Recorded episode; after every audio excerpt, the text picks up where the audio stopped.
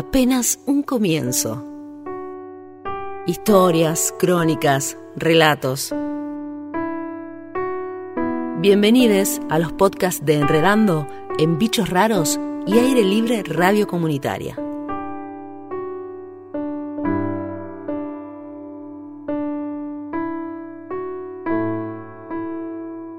Tomando el pulso de empalme, a corazón abierto, las historias se abren como las capas de una cebolla, deshojándose como los pétalos de una flor. Segunda ola. Organización popular. Estrategias como redes y lo que falta. ¿Cómo impacta el COVID-19 en un territorio con enfermedades preexistentes? ¿Qué se teje desde las entrañas de una barriada que sabe mucho de resistencia? Salud, trabajo, autogestión, feminismos y vacunas. Al gran pueblo argentino, salud. Un texto de Tomás Viu con fotos de Juliana Falli en Boletín Enredando. Empalme Graneros tiene una superficie de 400 hectáreas. En este gigante del noroeste rosarino viven 45.000 personas. Una cancha de fútbol llena. Así lo cuenta Paula Echar, coordinadora del Centro de Salud Juana Zurduy. Es una ciudad dentro de Rosario, en Palme, es un barrio muy organizado, con muchas organizaciones sociales. Bueno, en Palme levantá una baldosa y te salen organizaciones sociales, referentes. El Juana Azurduy es el centro de salud con mayor cantidad de historias clínicas de Rosario. 10.002 historias clínicas, cada una de las cuales contiene una unidad familiar. Todo el tiempo llegan eh, familias que antes accedían a una obra social y se quedaron sin trabajo.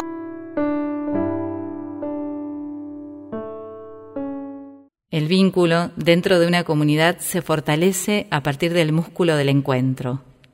La fuerza de la repetición hace a la costumbre y genera en los territorios espacios de referencia.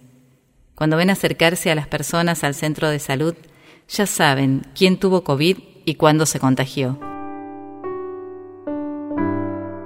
A una cuadra del centro de salud hay un nombre que se repite.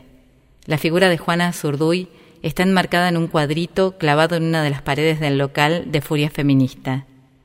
Ani Abreu, militante de la organización, recupera la historia del comienzo de Corta y Lacha, uno de los proyectos productivos que impulsan en el corazón de Empalme Graneros.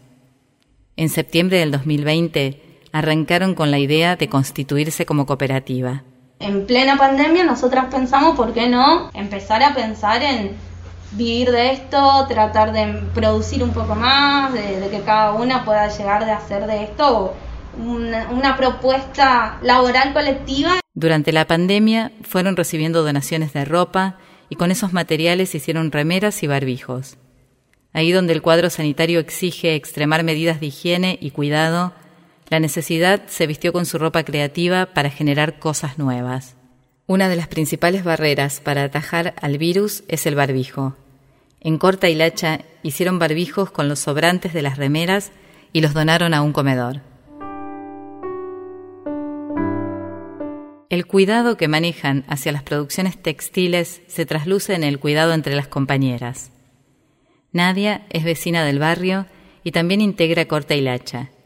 Aclaran que si bien la violencia de género existe siempre y es una realidad con la que habitan, el hecho de la pandemia y la cuarentena hizo que pasaran a vivir las 24 horas con el agresor adentro de la casa. Somos como hermanas, nosotras por ahí estamos en el momento que pues, nos podemos reír, poder, todo, pero, o sea, nosotras todas, entre todas nos queremos, una con cada una, por ahí pasa algo, ¿por qué no viniste? ¿Qué te pasó? O sea, estamos todas pendientes de, de nosotras. Pensando desde la noción de salud integral, hace tres años en el Centro de Salud empezaron organizando charlas sobre ESI y violencia de género. Ese fue el puntapié de lo que terminaría siendo el corredor Empalme Violeta, una red de mujeres de diversas organizaciones. El 25 de noviembre hicieron una jornada de barbijos violetas saliendo desde el centro de salud con el cartel de Ni una menos.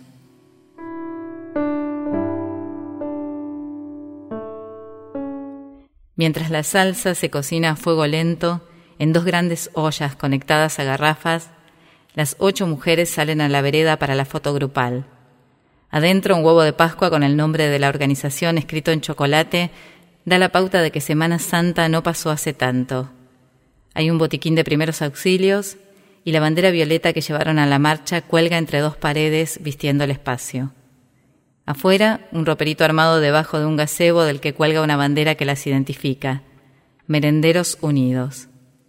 En la organización son diez mujeres de distintas partes de Empalme. Todos los lunes y viernes cocinan para 50 familias. Hacen alrededor de 200 porciones.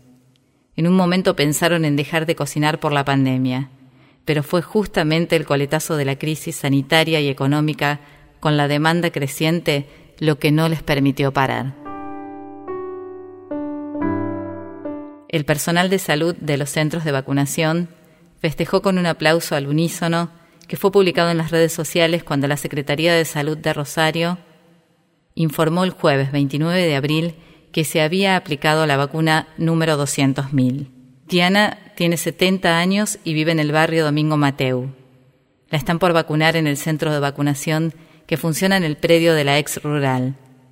Antes de responder, se toca el pecho y respira profundo, buscando las palabras que terminan saliendo con una voz quebrada. Creo que no puedo hablar, pero una emoción muy grande. Y le doy gracias a todos los científicos. Quien la está por vacunar es Janina Morel, estudiante de tercer año de enfermería. Llegamos acá a través de un voluntariado de la UNR y si me preguntas como recién qué se siente, para mí esto es un orgullo, es muy emocionante. Me la paso llorando del primer día porque esto es algo histórico y poder ser parte de esta campaña es lo máximo. Mientras avanza la campaña de vacunación contra el COVID-19, en Empalme siguen generando anticuerpos con la organización comunitaria. El barrio tiene muchas capas de historias de resistencia y un gran músculo de organización popular. En el marco de la segunda ola de la pandemia de coronavirus, ese músculo se contrae y el tejido se expande. Una producción conjunta de Enredando, Aire Libre y Bichos Raros. Te invitamos a leer la crónica completa en www.enredando.org.ar.